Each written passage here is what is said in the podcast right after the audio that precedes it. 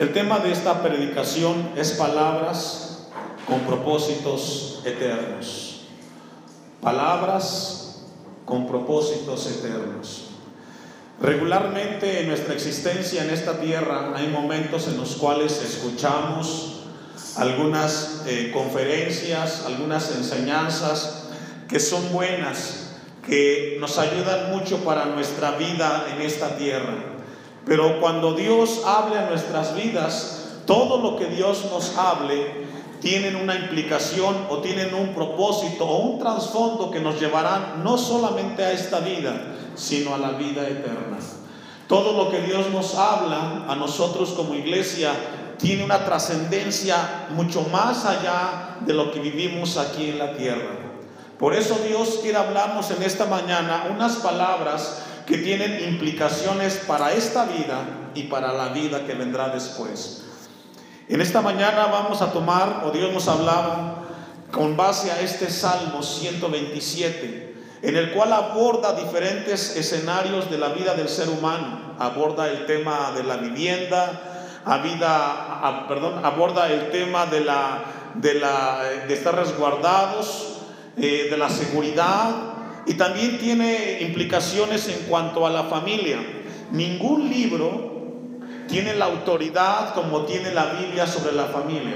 Ni la psicología, ni la sociología, ni la antropología como ciencias pueden tomar la autoridad en algo que ellos no han creado. Dios estableció la familia, ya lo leía nuestro hermano Manuel, Génesis 2, 18.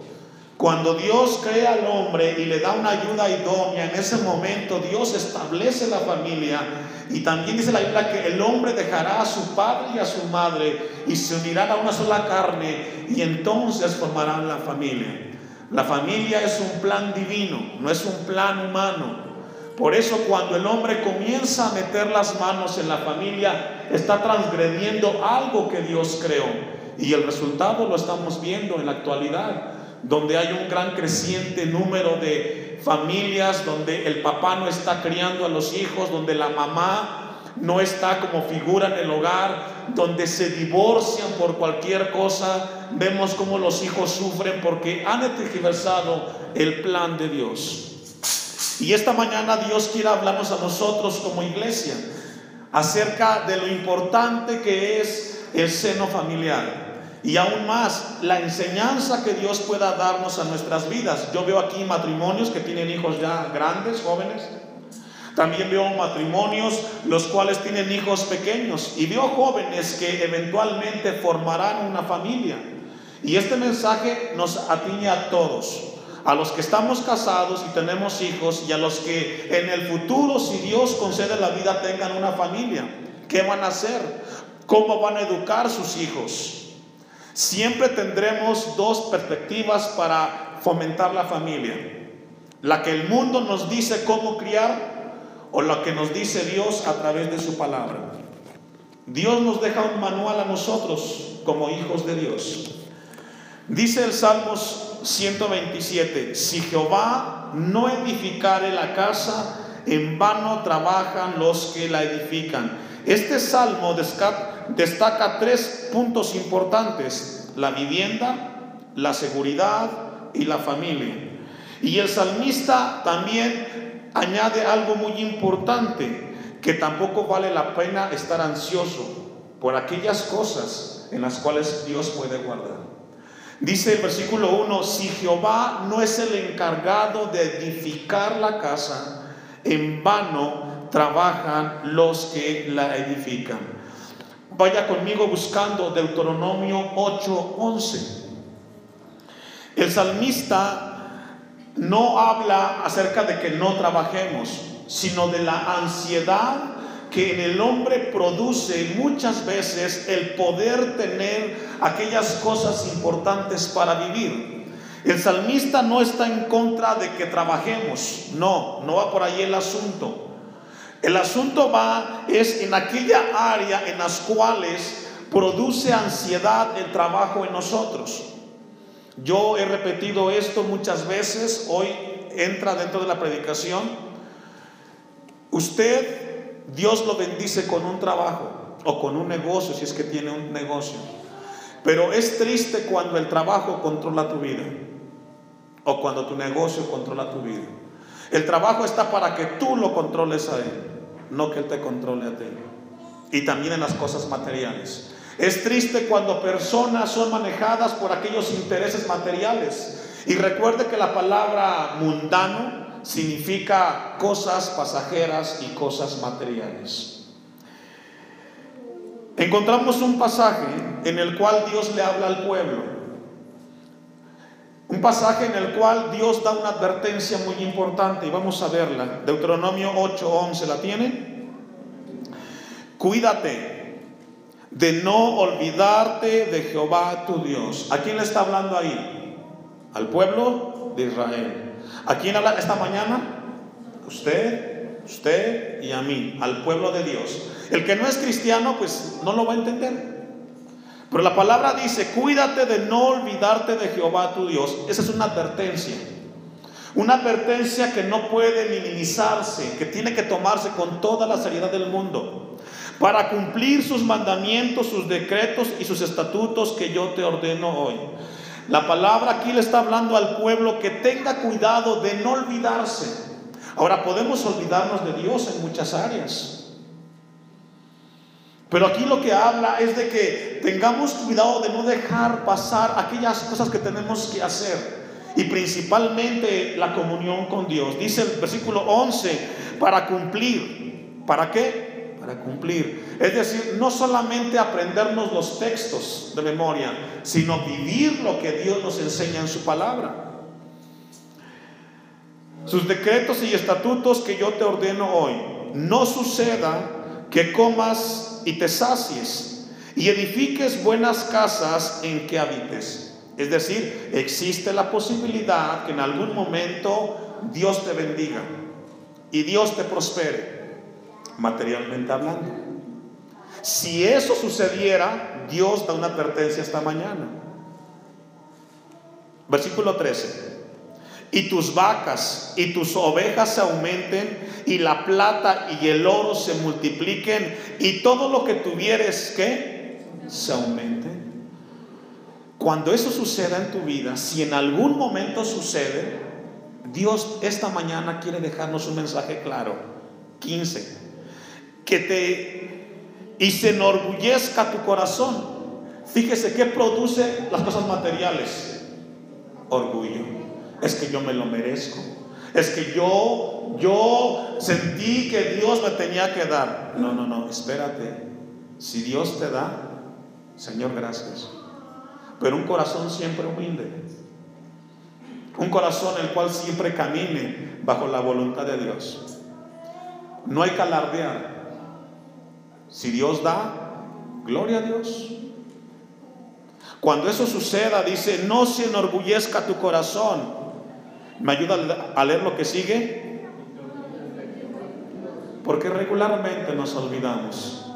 Cuando sientes la seguridad material, cuando sientes la seguridad económica, decimos, o quizás no lo decimos, hacemos, ¿para qué oramos, mujer?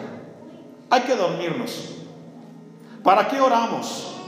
¿Para qué vamos al templo si, si todo lo tenemos? Regularmente cuando el hombre tiene una estabilidad económica es cuando más se olvida de Dios. Porque piensa que lo que tiene le da seguridad. Pero Dios le dice al pueblo, no te olvides de Jehová tu Dios, que te sacó de tierra de Egipto, de casa de servidumbre. Es decir, cuando pase esto, no te olvides de dónde Dios te sacó, de dónde Dios nos sacó de la ignorancia, de un mundo de esclavitud, de pecado. Versículo 15, que te hizo caminar por un desierto grande y espantoso, lleno de serpientes, ardientes y de escorpiones. Esas son pruebas y tribulaciones. Y de sed, donde no había agua, y Él te sacó, que dice, agua de la roca del pedernal. Es decir, de aquellos momentos en los cuales tú no sabías qué hacer, ahí Dios llegó y obró no te olvides cuando lleguen esos momentos. 16. Que te sustentó con maná en el desierto, comida que tus padres no habían comido, afligiéndote y probándote para a la postre hacerte bien.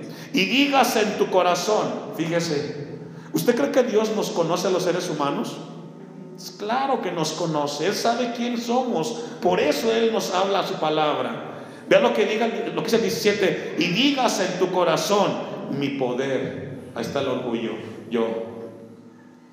Yo lo hice. Yo fui el que me quemé las pestañas para poder sacar el 10. Yo fui el que estuve trabajando estos 5, 6, 7 años para una licenciatura, una ingeniería. No, eso lo pueden decir los que no conocen a Dios. Pero usted y yo sabemos que lo que tenemos es por la gracia de nuestro Dios.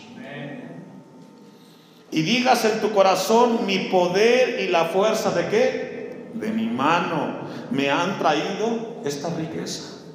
¿Sucede o no sucede? Tristemente sucede. Que cuando el hombre tiene, dice, yo lo recibí, es por mi mano. No. Que el orgullo nunca llegue a nuestras vidas, iglesia. Dice el versículo 18, sino, ahí viene el consejo, sino acuérdate de Jehová tu Dios porque Él te da el poder para hacer las riquezas. ¿Quién nos da el poder? Mira hermano, usted se levantó hoy por la misericordia de Dios y tiene salud. Cuando usted no tiene salud, no hay dinero en el mundo que la pueda pagar. Pregúntale a los ricos, millonarios. Les llega una enfermedad y no hay dinero en el mundo que pueda quitar esa enfermedad. Por eso cuando estamos sanos, gracias Señor, Quizás no tengo materialmente, pero tengo la salud. Y gracias a Él por ello. Sino acuérdate de Jehová tu Dios, porque Él te da el poder para hacer las riquezas, a fin de confirmar su pacto que juró a tus padres como en este día. Mas si llegares, y aquí viene otra vez la advertencia, primero el consejo y luego la advertencia. Mas si llegares a olvidarte de Jehová tu Dios y anduvieres en pos de dioses ajenos y les sirviereis y a ellos te inclinares, yo lo afirmo hoy contra vosotros. Fíjense, ¿quién lo está hablando? Dios al pueblo, no a Moisés. Dios le está hablando al pueblo. Yo lo afirmo hoy contra vosotros que de cierto que, porque mejor es no haber tenido nada a luego andar pereciendo.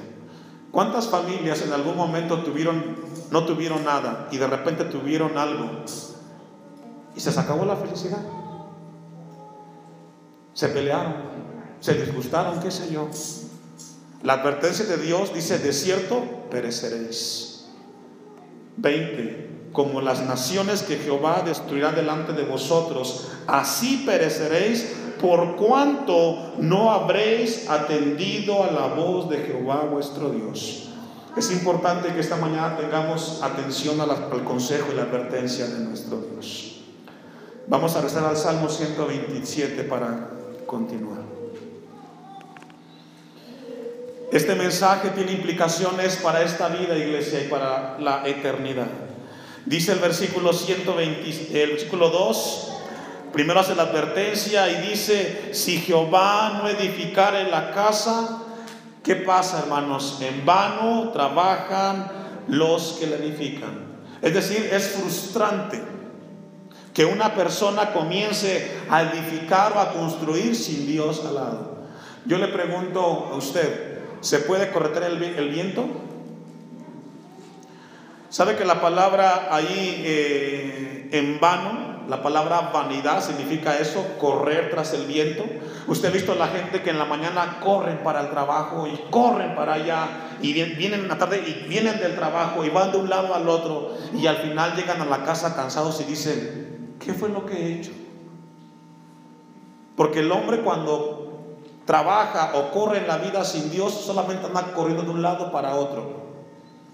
El consejo aquí dice, si Jehová no edificare la casa, en vano trabajan los que la edifican. Si Jehová no guarda la ciudad, en vano vela la guardia. Es decir, no habla del trabajo en sí, habla de la ansiedad que produce cuidar esas cosas. Versículo 2. Por demás es que os levantéis de madrugada y vayáis tarde a reposar y que comáis pan de dolores, pues que a su mano pues que a su amado dará Dios el sueño. Este versículo 2 encierra una verdad muy importante. Nos habla a confiar en Dios. Si no confiamos en Dios, entonces vamos a pasar momentos muy difíciles. ¿Usted le ha pasado que en algún momento ha perdido el sueño por la preocupación de algo? Puede ser porque no ha confiado en Dios. Y el problema que tienes o que atiendes es porque estás haciéndolo fuera de la voluntad de Dios. Vamos al versículo 3, que es el que nos atiñe en la predicación. He aquí, herencia de Jehová son los hijos, cosa de estima el fruto del vientre. La, la palabra allí, herencia, najalá en el hebreo, significa ocupar, significa bienes y significa eh, reliquia o herencia de familia. ¿Sabe usted, papá, mamá, futuro papá y futura mamá, que los hijos son una herencia? Cuando usted recibe una herencia, ¿cuándo trabajó para ella usted? Nada. Una herencia es algo que tú recibes de alguien más, que tú nunca trabajaste y que no sabes cómo llegó a tus manos, pero llegó a tus manos. Los hijos son prestados. ¿Son qué? Dios nos presta los hijos por un tiempo, papá, mamá. Después los hijos tendrán que llegar a la etapa de formar una familia. Y tendremos que darles y respetar ese, ese lugar. La Biblia dice que los hijos son herencia de Jehová. Dice una verdad, eh, una, una versión, eh, que los hijos son parte del gozo del ser humano, porque Dios nos los da por un cierto tiempo para disfrutarlos en el Señor. Vaya conmigo a Efesios 6, 4. Efesios 6, 4. La Biblia pone un énfasis muy grande en la familia, hermanos. El plan de Dios con la familia es de que eh, parte del gozo y la bendición del ser humano es disfrutar la familia. Yo no sé si usted, hoy que tiene familia, la disfruta o pasa más tiempo ocupado y no tiene tiempo para disfrutar a su familia. Y sabe que a la familia, porque recuerde que comenzamos dos el matrimonio, ¿verdad? La familia, ya luego vienen los hijos. ¿Sabe usted que los hijos son una, son una extensión de gozo y bendición para los padres?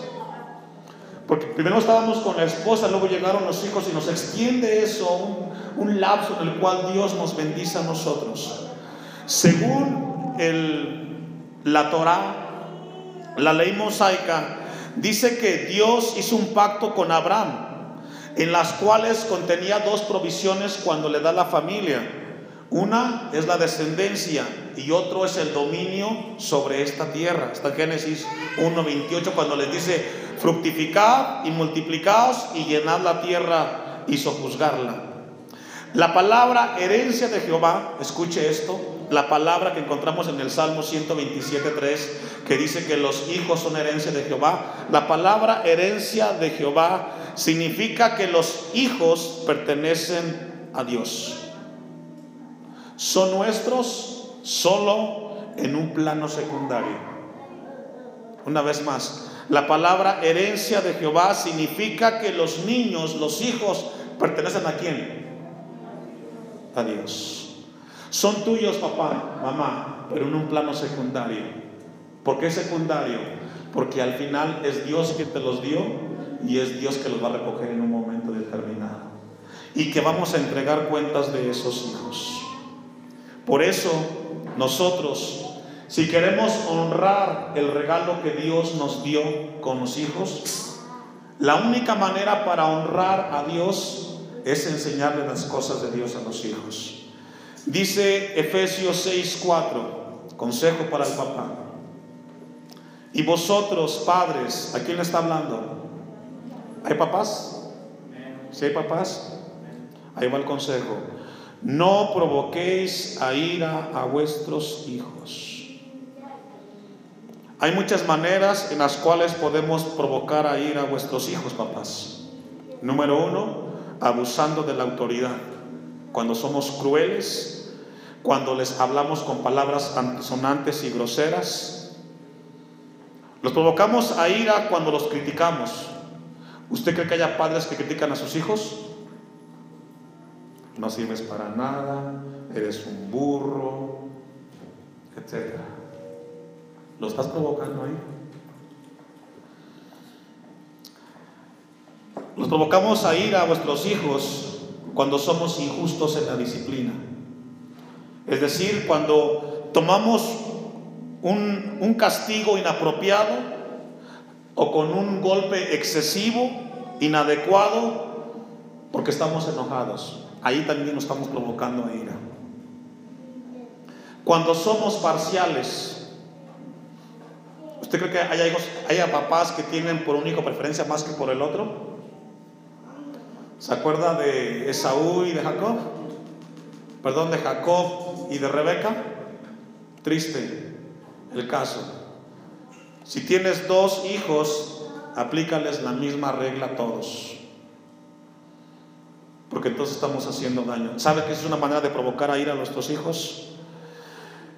Otro ejemplo en el cual provocamos a ir a los hijos, papás, es cuando usamos amenazas huecas. Te voy a correr de la casa, ¿eh? Esta es mi casa y te vas a ir. Espérate, Dios te lo dio por un rato. No son posesión tuya. Cuando los humillamos y los avergonzamos innecesariamente. Cuando usamos medios para castigar, cuando los hijos se han portado mal. Cuando los ignoramos, ¿usted cree que haya papás que a los hijos los ignoran? El hijo le está hablando, le está hablando y el papá no le hace caso.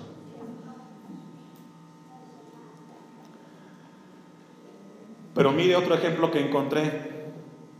Cuando esperamos demasiado de ellos. Hay papás que tienen una expectativa muy grande con sus hijos. Muy grandes. Papá, tu hijo también es ser humano. Y quizás no puede darte lo que tú esperas de él. Pon tu mirada en Dios. Si Dios te da en tu hijo lo que tú esperas de él, gloria a Dios, pero que no sea la expectativa primaria. Muchas veces los padres son más niños que los mismos niños. ¿Escucho eso? Muchas veces los padres son más niños que los mismos niños que tienen. Porque patalean, gritan y hacen cualquier cosa peor que los hijos que tienen. La palabra disciplina que encontramos en Efesios 6:4, porque dice Efesios 6:4, primero nos da un consejo, no provocar a ira, ¿a quién es? Ahora, quizás no lo sabía hoy, pero a partir de hoy ya lo sabe. Y a mayor conocimiento, mayor que mayor responsabilidad. Y luego viene y dice, sino criarlos en disciplina. Vaya buscando Proverbios 29, 15. Proverbios 29, 15. La palabra disciplina que encontramos en Efesios 6, 4, hermanos. Fíjese lo que significa, los que anotan. La palabra disciplina significa o abarca todo el proceso de criar y entrenar a los hijos. La palabra disciplina significa un proceso de criar y qué más? Y entrenar. Es decir, su hijo en su casa, además de que lo está criando, que le da de comer, de vestir, también lo está entrenando para la vida. Por eso cuando hacemos algo, papá y mamá, lo estamos entrenando para algo, para bien o para mal. Sea consciente de eso. Proverbios 29, 15. La vara y la corrección que dan sabiduría. Siempre y cuando esté dentro del parámetro y el balance de lo que debe de ser la corrección. Si va a agarrar a su hijo con un palo y lo va a matar, pues, ¿para qué? Eso es abuso. La vara y la corrección dan sabiduría, mas el muchacho consentido avergonzará a su madre. Hay una palabra que a mí me estremeció ahí, y la palabra es consentido. ¿Hay mamás que tienen hijos consentidos?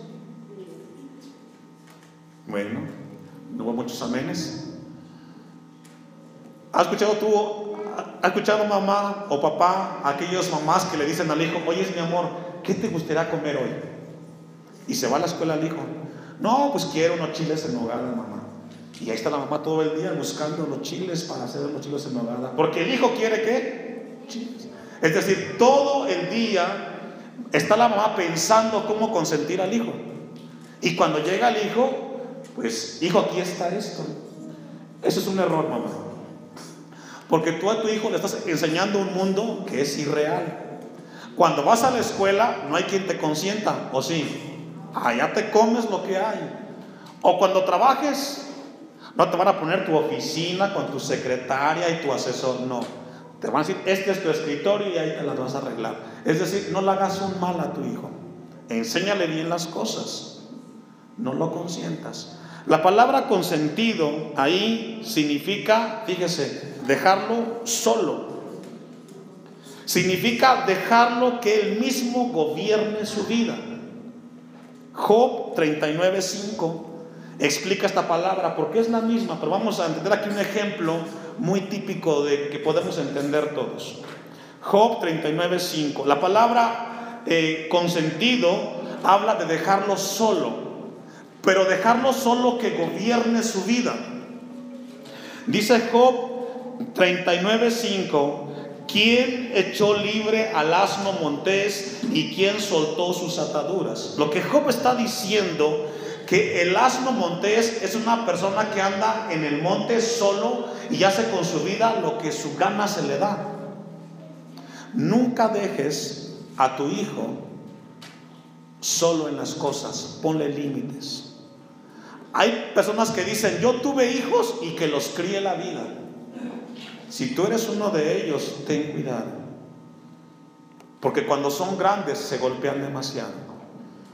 Cuando la Biblia dice que el muchacho consentido avergonzará a su madre porque su madre, que siempre lo consintió, nunca le puso un límite a ese hijo.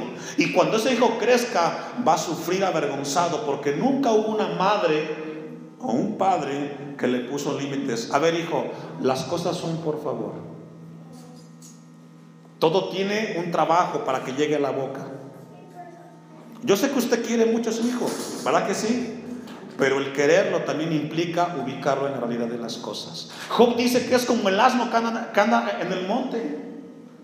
No espere que sus hijos los críe, por ejemplo, la escuela o la televisión, porque hoy los papás son bien conformistas. Llegan a la casa y le ponen TV este, Azteca o Televisa para que los hijos sean cuidados y gobernados por TV Azteca. No los dejes ahí, enséñales. Vamos a concluir. Vamos a rezar al Salmo 127. Si tú dejas a tus hijos solos en casa, y solamente la, la televisión nos está gobernando. Ahora está el ejemplo de la televisión, también puede ser el internet. Los papás no saben nada y los hijos están por allá solamente solos. Salmo 127. He aquí, herencia de Jehová son los hijos, cosa de estima el fruto del vientre. Esa frase dice el comentario que es Dios el que abre la matriz y que cierra la matriz. ¿Qué significa? Es Dios el que, te concedió mamá de que seas mamá. Y si no, es porque también Dios lo determinó. Si Dios te dio a ti la dicha de tener un hijo o una hija, gloria a Dios por ello. Cuatro. Como saetas en mano del valiente, así son los hijos habidos en la juventud. ¿Qué significa esto? Si tú quieres que tus hijos vean por ti mañana, hoy enséñales y respétalos. ¿Cuántos tienen problemas? Todos. ¿Te gustaría, papá, que mañana cuando tú estés viejo y ya no tengas fuerzas y tengas un problema y venga el vecino a tu casa a tocarte la puerta molesto, salga tu hijo varón o tu hija y diga, ¿qué quiere? ¿Le gustaría que su hijo lo, lo defendiera cuando usted esté viejito? Enséñale hoy las cosas de Dios. Es lo que dice el texto. Será como saetas en mano del valiente, así son los hijos habidos en la juventud. Bienaventurado el hombre que llenó su aljaba de ellos, no será avergonzado. Triste es cuando los papás ya envejecieron y tienen un problema y los hijos se enteran y dicen que se lo arregle él. Ese es un ejemplo que cuando ese padre fue joven no enseñó a sus hijos y no los crió en las cosas del Señor. Los hijos ingratos son resultados de padres que no fueron responsables cuando fueron pequeños esos niños. Por eso Dios nos advierte hoy a usted y a mí para que tengamos cuidado. Dichoso y feliz el hombre que llenó su aljaba de ellos, de quienes, de los hijos, como saetas, no será avergonzado cuando hablaren con los enemigos en la puerta. ¿Le gustaría, papá, a usted que cuando se encontrara a su compadre, a su comadre, le dijera, oye, compadre, qué hijos tan buenos tiene? Siéntase bien por los hijos que Dios le ha dado. Eso se siente muy bonito, hermano. Pero ¿sabe qué? Que los hijos disciplinados y bien formados no son obra de la casualidad. Hay que trabajar con ellos en casa. Y el mayor ejemplo es traerlos a la casa del Señor. No los mandes por delante, ve con ellos. Amén. Póngase de pie. Déjeme decirle una vez más, siempre lo he dicho, el mejor lugar en el cual podemos estar es la casa de Dios. Y me da mucho gusto que haya dejado a un lado los quehaceres quizás pendientes y que esté esta tarde con sus hijos, con la familia en la casa de Dios. Esta, esta tarde el tema es la familia digna es bienaventurada. Y es muy importante lo que Dios tiene que hablarnos. Vivimos en un tiempo posmoderno. La posmodernidad es una cultura la cual maneja eh, ciertas conductas en las cuales muchas veces nos permean a nosotros. Vivimos en ella. Pero Dios nos llama a que seamos la sal de la tierra y la luz en este mundo, de manera individual y también de manera familiar. Una de las características que distingue esta sociedad es de que todo es relativo. La, sociedad posmoderna maneja de que cada quien tiene su punto de vista. Mas sin embargo encontramos en la Biblia absolutos. Para este mundo lo que para ti es felicidad, para otro puede ser lo contrario. Pero cuando llegamos a la Biblia encontramos de que nada es relativo, que todo es absoluto. Y esta tarde Dios quiere hablarnos a nosotros acerca de cómo una familia puede llegar a vivir plenamente, felizmente dentro de lo que Dios ha establecido. Yo le pedí de favor que buscara Isaías 55, 7 porque tenemos una perspectiva nosotros de lo que es un matrimonio, de lo que es el hogar. Cada uno en este lugar tiene la enseñanza de lo que es un hogar, de lo que es un matrimonio. Pero lo que usted piensa, lo que usted cree que es una familia, Dios tiene una perspectiva distinta. Dice el profeta Isaías 55, 7, porque mis pensamientos, dice, dice Dios, no son vuestros pensamientos. Ni vuestros caminos, mis caminos, dijo Jehová. Cosas muy importantes. La Biblia dice que la manera como vemos la vida nosotros no es la manera como Dios la ve. Como vemos el caminar en el hogar, no es como Dios lo ve. Y esta tarde Dios quiere que revisemos nuestras vidas a la luz de su palabra. Yo siempre he dicho que el mundo no va a cambiar, va a cambiar aquellas personas que creen en las promesas de Dios. Y tu hogar va a cambiar si tú le crees a Dios. Nadie puede hacer nada por el ser humano, solamente Dios en su misericordia. Y, tenemos una palabra sumamente hermosa, que es el Salmo 128. Quizás en algunas Biblias de ustedes aparezca que es un, un salmo gradual o un, eh, o un salmo didáctico. ¿Qué significa eso? Que el Salmo 128, además de ser un hermoso salmo, también tiene un propósito de enseñar, porque la didáctica habla de eso. Yo enseño, o Dios nos enseña, ¿y quién aprende? Usted y yo. Entonces el Salmo 128 es un salmo didáctico que tiene como propósito enseñar a aquellos que lo leamos. Y el Salmo 128 inicia con una palabra clave, que es la clave de la predicación, bienaventurado, dichoso, feliz, macarios en el griego. Y es muy importante que esta, que esta tarde Dios nos hable a nosotros qué es la felicidad desde el punto de vista de Dios. Porque si yo le pregunto a usted qué es la felicidad, quizás alguno puede contestar, para mí es la salud, para mí es el trabajo, para mí es mi novia, para otro puede ser un celular, para otro puede ser, qué sé yo, dinero, una cuenta en el banco. Y cada quien puede dar su punto de vista. Pero Dios esta tarde quiere aclararnos a la luz de su palabra qué es la felicidad. Porque esta sociedad en la cual vivimos anda en busca de ella. Los comerciales dicen que un celular es la felicidad. ¿Será así? Vamos a eh, el libro de eh, Eclesiastés capítulo 2, versículo 1. Y vamos a revisar la vida de Salomón, un hombre que tuvo el poder económico, que tuvo la capacidad moral, por decirlo así, de buscar con afán lo que es la felicidad. Y puede ser que en esta tarde aquí haya muchos de ustedes que estén en busca de ello y que como matrimonio estén buscando la felicidad. Hay quienes piensan que un patrimonio es la felicidad para los hijos y que vale la pena descuidar todo por alcanzar un patrimonio. Ahora, no malinterprete, no es malo las cosas materiales. Cuando Juan en la primera carta dice que no améis al mundo, la palabra que emplea es no améis al mundo ni las cosas que están en el mundo. Lo que Juan está diciendo ahí es de que no las amemos, las vamos a usar. El problema no es usar las cosas del mundo, sino amarlas más que a Dios. El problema no es un carro, el problema no es un negocio, sino que el negocio ocupe el lugar que Dios debe de ocupar en tu corazón. Dios nunca ha estado en contra de que trabajemos, de que nos esforcemos. Lo que Dios es celoso es de que nadie ocupe el lugar en tu corazón que le corresponde a Él. Entonces no es malo que trabajes, no es malo que te prepares, no es malo que tengas un negocio, eso no es malo. Malo es cuando eso te controla. A veces es triste que el trabajo controle al ser humano. ¿Los ha visto? Nunca tienen tiempo para la familia.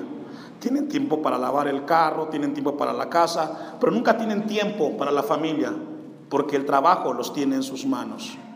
Y tenemos en Eclesiastés capítulo 2, que va a ser una introducción al pasaje de el Salmo 128, revisando la perspectiva de Salomón en cuanto al tema de la vida.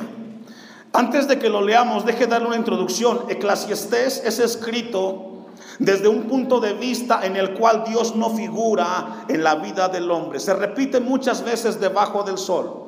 Esa frase lo que significa es de aquellas personas que viven sin que Dios ocupe un lugar en su vida. En ese sentido se escribe Eclesiastés, donde el hombre se afana sin contemplar a Dios en su vida, que se dedica a trabajar y a esforzarse y donde Dios no, no ocupa un lugar. Así se escribe Eclesiastés. Y dice Salomón, dije yo en mi corazón, aquí está Salomón, dije yo en mi corazón, ven ahora, te probaré con alegría y gozarás de bienes, mas he aquí, esto también era vanidad.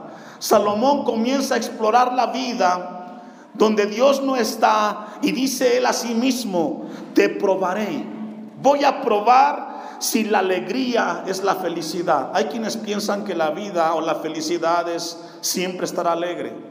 Salomón dice, voy a probar si puedo encontrar la felicidad en la alegría. También voy a ver si puedo encontrar la felicidad en los bienes.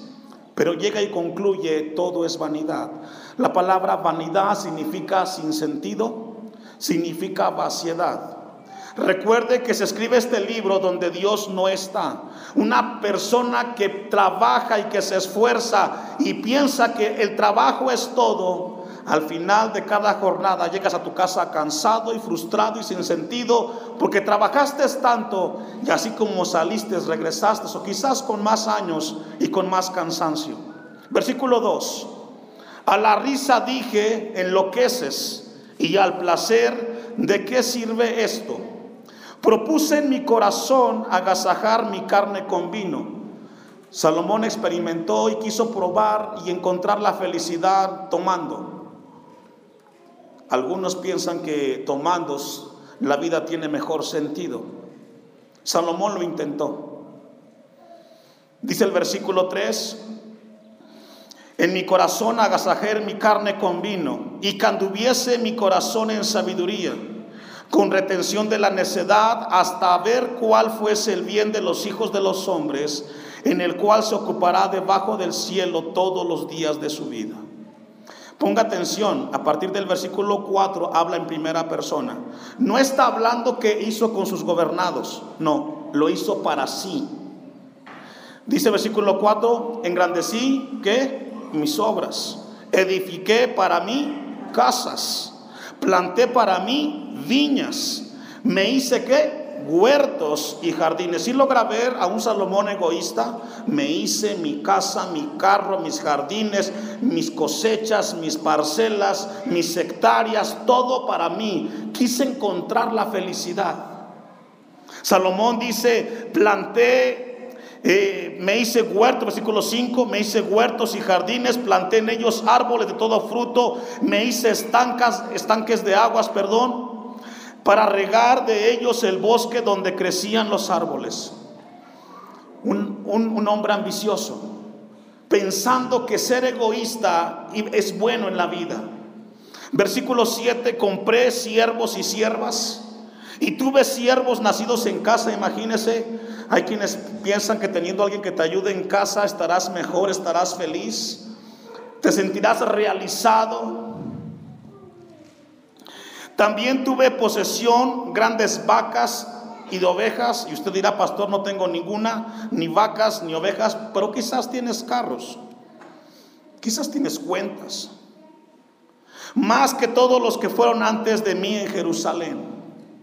Me amontoné también plata y oro, tesoros preciados de reyes y de provincias. Me hice de cantores y cantoras. Fíjese, Salomón tenía tanto poder tanto afán en las cosas materiales que si quería una fiesta tenía su grupo ahí de música que le cantara su, los, las, lo que él quisiera que le cantaran. Era un hombre sumamente enfocado en el placer, pensando encontrar en ella la felicidad. Y lo que estamos leyendo, iglesia, pareciera como es, como lo es hoy la sociedad.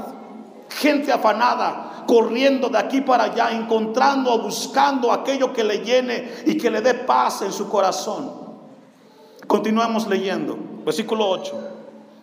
De los deleites de los hijos de los hombres y de toda clase de instrumentos de música. Si alguien tuvo la oportunidad o el privilegio de tener cualquier instrumento en sus manos, fue Salomón. Sumamente ambicioso este hombre. 9. Y fui engrandecido y aumentado más que todos los que fueron antes de mí en Jerusalén. A más de esto conservé conmigo mi sabiduría. Vamos a ir al versículo 15. Usted lee el resto en su casa, es sumamente interesante. Entonces dije yo en mi corazón, como sucederá al necio, me sucederá también a mí, para que pues ¿Para qué pues he trabajado hasta ahora para hacerme más sabio? Y dije en mi corazón que también esto era qué? Concluye Salomón, después de haberse hecho tantas cosas y buscando en diferentes lugares el placer y la felicidad, concluye con que todo no tiene sentido. Sin Dios, nada tiene sentido. Sin Dios tú te levantas, buscas la felicidad y lo que produce el buscar en las cosas materiales es un vacío tan grande que quizás hoy estás aquí. Yo me recuerdo que de niño, allá en la casa, nos dedicábamos nosotros a cuidar vacas. Y todos teníamos pues animales para cuidar. Pero uno de los abuelos tenía mucho ganado y al final él siempre tenía el afán de tener cada vez más y más y más ganado. Llegó el momento que él enfermó. Y al final el ganado se quedó. Él murió y partió. Y se quedaron las cosas aquí en la tierra. Vivir una vida buscando la felicidad en aquello que es material no tiene sentido. Yo no sé si sea tu caso, porque el tema de la Biblia habla de un hogar bienaventurado, de un hogar feliz. ¿Ustedes creen que las cosas materiales da la felicidad? Yo he visto hogares que tienen muchas cosas materiales y viven una vida en miseria como parejas. Se pelean como perros y gatos. Y los hijos cuando crecen se pelean por la herencia de los hijos, de los padres que han dejado. Vamos al Salmo 128, dicho lo siguiente, para abordar el tema y ver qué dice la Biblia en relación a la felicidad en el hogar. Entonces revisamos que Salomón tuvo un deseo muy grande por encontrar la felicidad en las cosas materiales y no la encontró. Antes de que lo leamos, quiero dar una definición de lo que significa felicidad. Se dice que la felicidad es definida como una condición eterna, con una satisfacción interna, valga la redundancia. Es decir, la felicidad es algo de acá adentro, no de afuera. Tú no puedes llenar con algo externo cuando el problema es de adentro. Yo he conocido hombres que piensan que andar con 20 mujeres, eso es felicidad. ¿Y saben qué es lo que pasa? Que después de la última mujer se siguen, se siguen sintiendo vacíos más que antes, porque una mujer en esa línea no produce felicidad. Hay personas que buscan la felicidad en esa área. La felicidad entonces es definida como una condición eterna, perdón, interna, algo que está acá adentro. Y entonces tenemos que entender que la felicidad tiene que ver con algo espiritual que solamente Dios puede llenar. Y dice el Salmo 128, versículo 1, bienaventurado todo aquel que teme a Jehová. Fíjese que habla de manera singular, hombre o mujer, porque antes de llegar a un matrimonio llegamos de manera individual, después hacemos una familia, pero dice el Salmo 128.1, dichoso, feliz, aquel que teme a Jehová. El temor a Dios significa la conciencia que Dios nos ve. ¿Escuchó eso? ¿Qué es el temor? La conciencia que Dios nos ve. Si fuéramos conscientes de que Dios nos ve, si usted fuera consciente que Dios lo ve, no le pegarías a tu esposa, por ejemplo.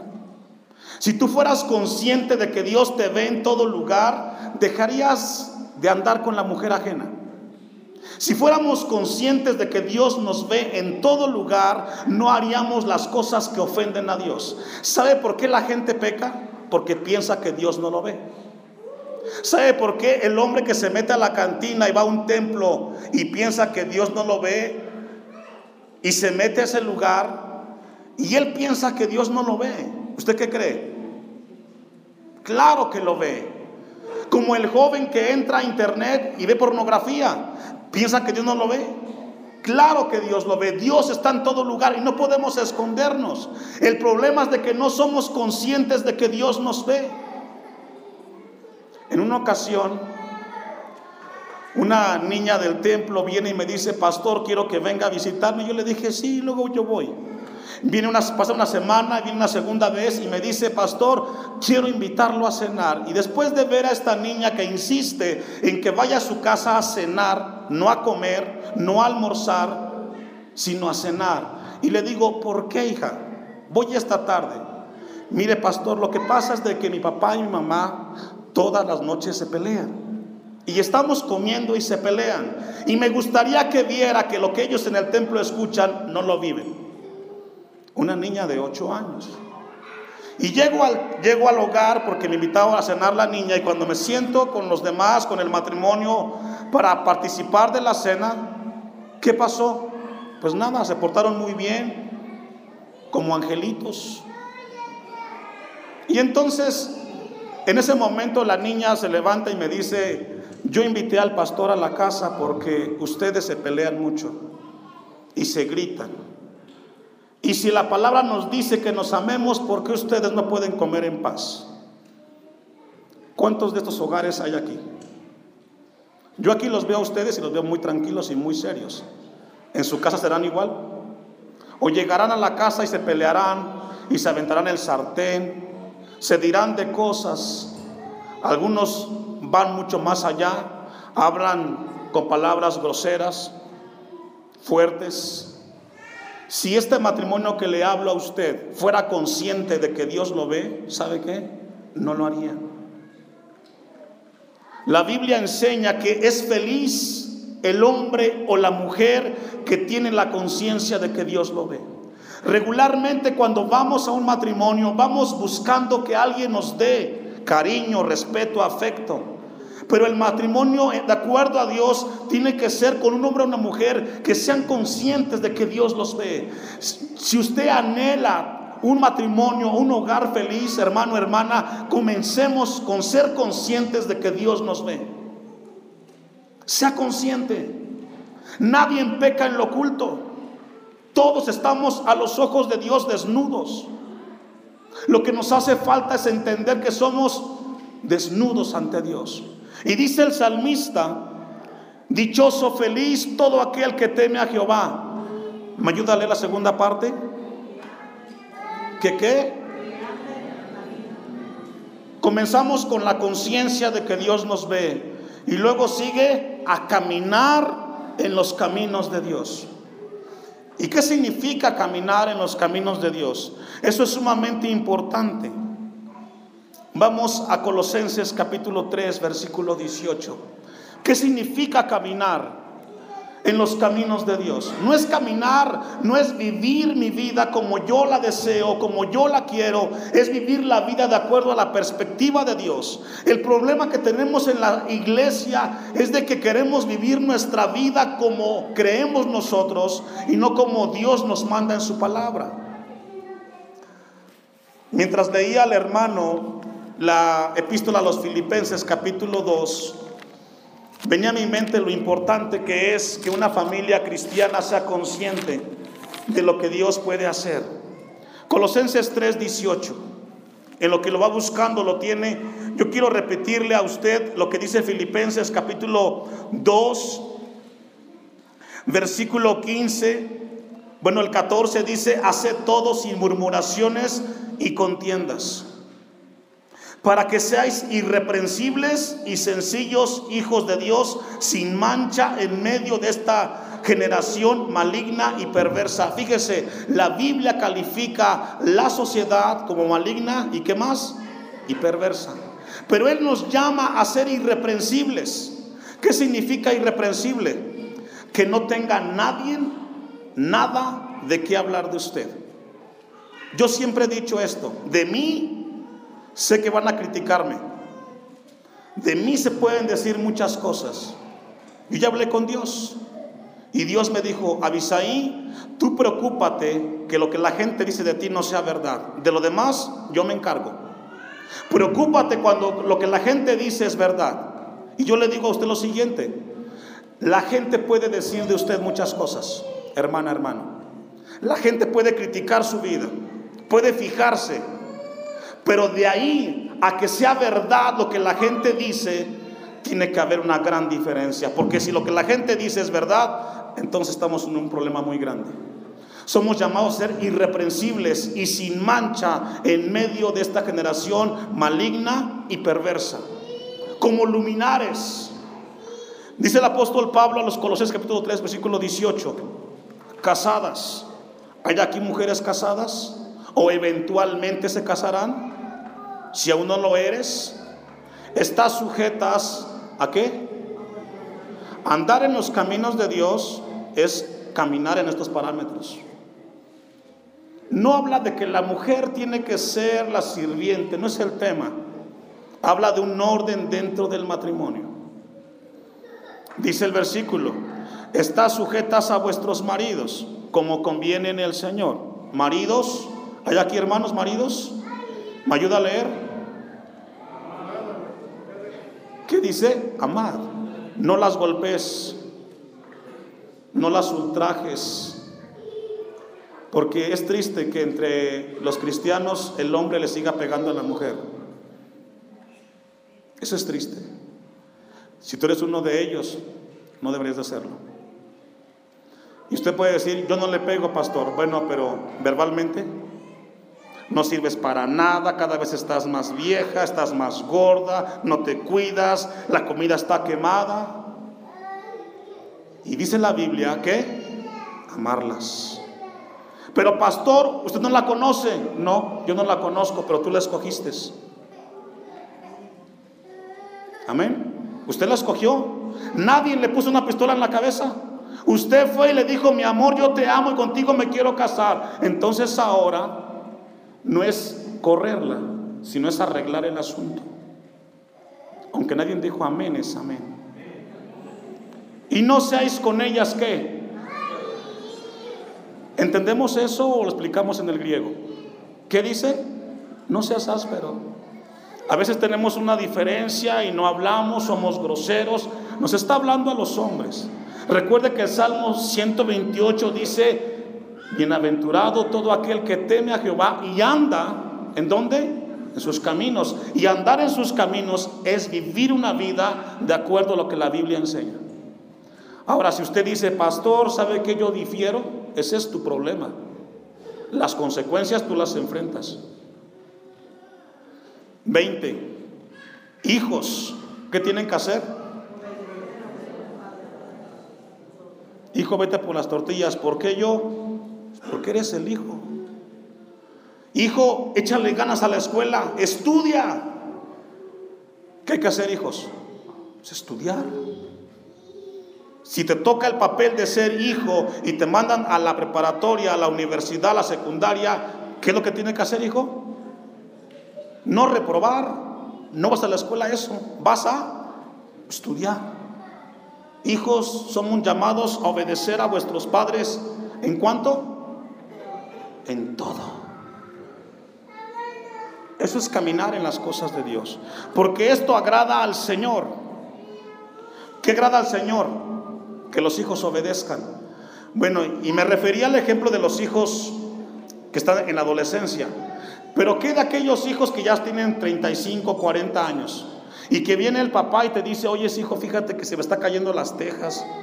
¿Me puedes ayudar a arreglar aquí el techo?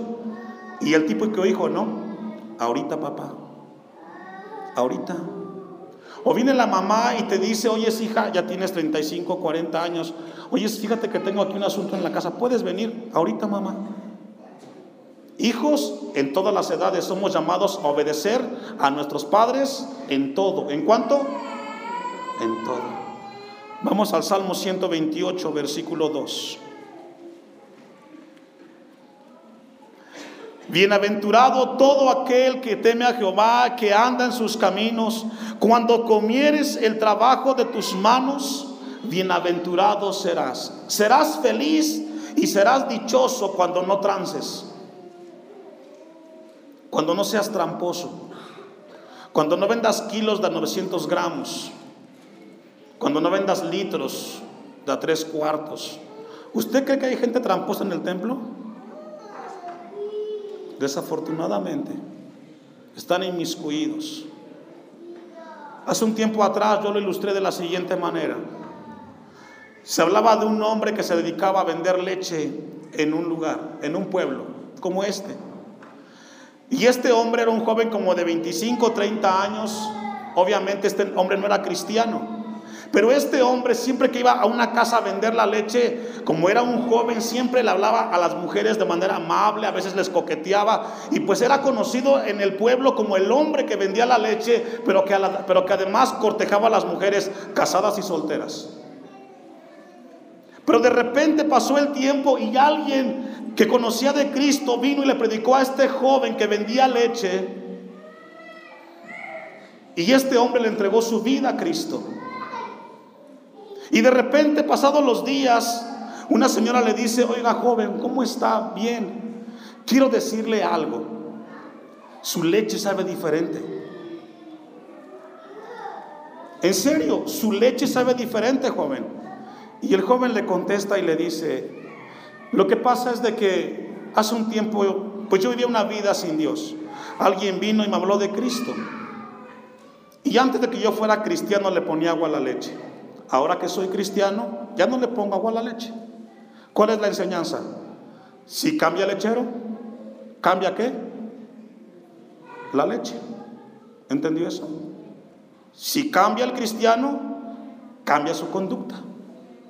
Si no cambia la conducta, nunca cambió el cristiano. ¿Sí logró entenderlo? Creo que sí. Lo veo medio pensativo. Quiero pensar de que sí está entendiendo. Versículo 3 del Salmo 128. Recordemos que es un salmo didáctico que está enseñando. Tu mujer será como vid que lleva fruto. ¿Qué lleva la mujer, hermanas? Fruto. Y el fruto en la Biblia son acciones. ¿Qué son? Acciones. Es decir, un matrimonio, un hogar feliz, bienaventurado, digno, tiene que ver con que la mujer también lleva fruto. Hay un cambio en su vida. Hermanas, no podemos seguir siendo iguales que las que no conocen a Cristo. Somos mujeres, o decir mujer, que tienen que vivir una vida que lleve fruto. Tu mujer serás como vid que lleva fruto a los lados de tu casa. Tus hijos, fíjese, habla de los hijos, los ilustra como plantas de olivo alrededor de tu mesa. Y aquí tiene que ver, don que nos, que nos llama la palabra, a que tanto la mujer como el hijo tiene un crecimiento dentro de un hogar en el cual se ha encontrado la felicidad. Filipenses capítulo 4, versículo 11, vaya conmigo. Donde habla del fruto, donde habla del crecimiento de los hijos.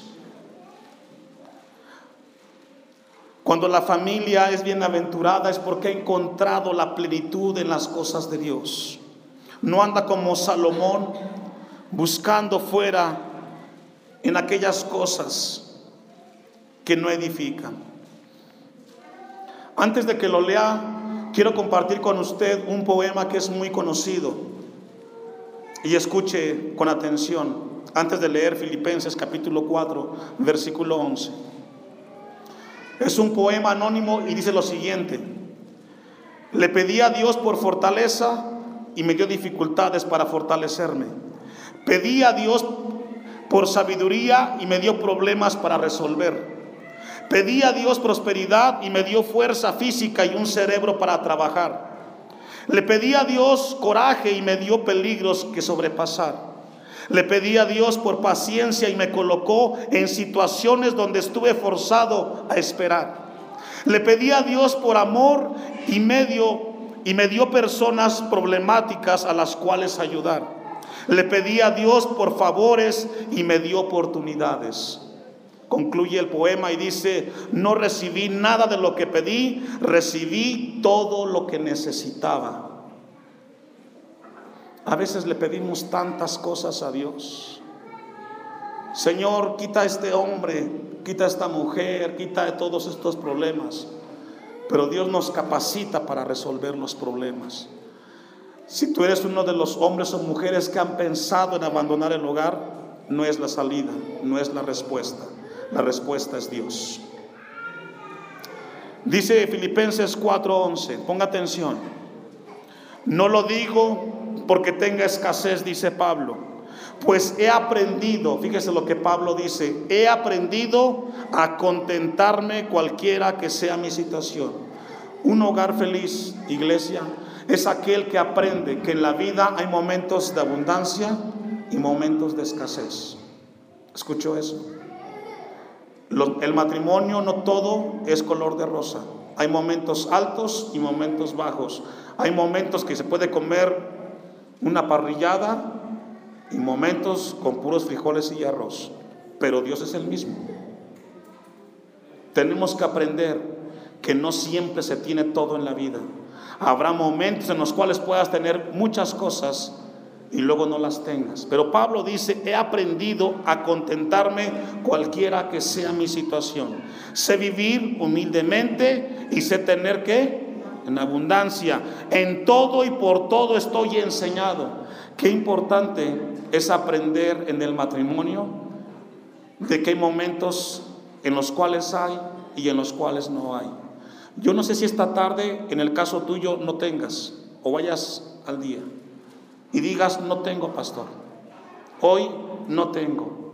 Déjame decirte que lo que el apóstol Pablo dijo, todo lo puedo en Cristo que me fortalece. ¿Qué significa eso? Cualquiera que sea la circunstancia, yo sé que Dios me guardará y no me dejará. El apóstol Pablo habla que tenemos que aprender a vivir fielmente en el Señor. Que habrá momentos en los cuales haya y luego que no haya en esos momentos. Versículo 12. Sé vivir humildemente y sé tener abundancia. En todo y por todo estoy enseñado, así para estar saciado como para tener hambre, así para tener abundancia como para padecer. ¿Qué dice hermanos? Leía una reflexión de un hombre que se quejaba todos los días porque no tenía zapatos. Y este hombre decía, yo quiero unos zapatos de marca, quiero unos zapatos. Y todos los días se quejaba porque no tenía zapatos. Hasta que un día, caminando, vio a un hombre sin piernas. Y dijo, no me voy a quejar porque no tengo zapatos. A veces nos quejamos porque no tenemos. Pero si vieras los que realmente no tienen, dejarías de quejarte. Te quejas porque no te alcanza, porque tienes que pagar, porque no tienes tortillas. Si tú vieras realmente los que no tienen, darías a Dios gracias porque tienes lo que tienes. Este hombre se dejó de quejar cuando vio a aquella persona que no tenía piernas. ¿Cuántos en la casa de Dios no se quejan? Se quejan porque el día está nublado, se quejan porque tienen que ir al templo, porque tienen que orar, se quejan porque es la semana de la familia y hay que ir con los hijos y tengo que dejar el trabajo y por todo te quejas. Dale a Dios gracias que tienes una familia, que tienes una esposa en tu casa, que tienes unos hijos. Quizás no es la mejor, pero es la familia que Dios te dio. Deja de quejarte y dale a Dios gracias por lo que tienes. Filipenses 4, 12 y 13 concluimos. Esta parte para concluir en el Salmos. Sé vivir humildemente, dice Pablo, sé tener abundancia en todo y por todo. Estoy enseñado así para estar saciado como para tener hambre, así para tener abundancia como para padecer necesidad. Y Pablo concluye, todo lo puedo en Cristo que me fortalece. Pablo lo que está diciendo es, puedo enfrentar cualquier situación porque Cristo está conmigo. Un hogar feliz no es aquel que lo tiene materialmente todo. Un hogar feliz es aquel que tiene a Cristo en el hogar. Ese es un hogar feliz, con frijoles, con tortillas, pero con la paz del Señor. ¿Sabe que ahora que vino el apoyo a las familias aquí en la comunidad económicamente. Aquellos que antes no tenían, los veía uno humildemente y te saludaban. Y los veías tranquilo. Hoy los ves en carro y los ves soberbios, orgullosos. Han depositado su confianza en la economía. El asunto no es cuánto tengas, el asunto es que tengas a Cristo en el hogar. Tú serás feliz si tú sales de este lugar consciente de que lo mejor que te puedes llevar de esta semana es de que Cristo sea el que dirija tu hogar. Si en tu casa hay problemas, hay pleitos, es tiempo de volver a Cristo. Él es la felicidad, hermanos. Porque pasará todo, todo se acabará, pero Cristo será perdurable en tu vida, en la vida de tus hijos, y siempre será el que guardará tu corazón. Vamos a concluir y póngase de pie con el Salmo 128, versículo 4 en adelante. He aquí, así será bendecido el hombre que teme a Jehová. ¿Cómo será bendecido? Bendígate Jehová desde Sión y veas el bien de Jerusalén todos los días de tu vida. ¿Cuántos? Todos. ¿Sabe por qué? Porque el salmista sabía que es mejor con Dios que sin Dios. Si tú te llevas esta tarde la palabra que Dios nos da, que es mejor caminar en el hogar con Cristo que sin Cristo, tú, tú serás bendecido todos los días de tu vida. Versículo 6. Y veas a los hijos de tus hijos, habla de generaciones. ¿Cómo? Paz sea sobre ellos. Si queremos ver que nuestra descendencia camine en paz, enseñémosle con el ejemplo de que es mejor caminar con Dios. Incline su rostro.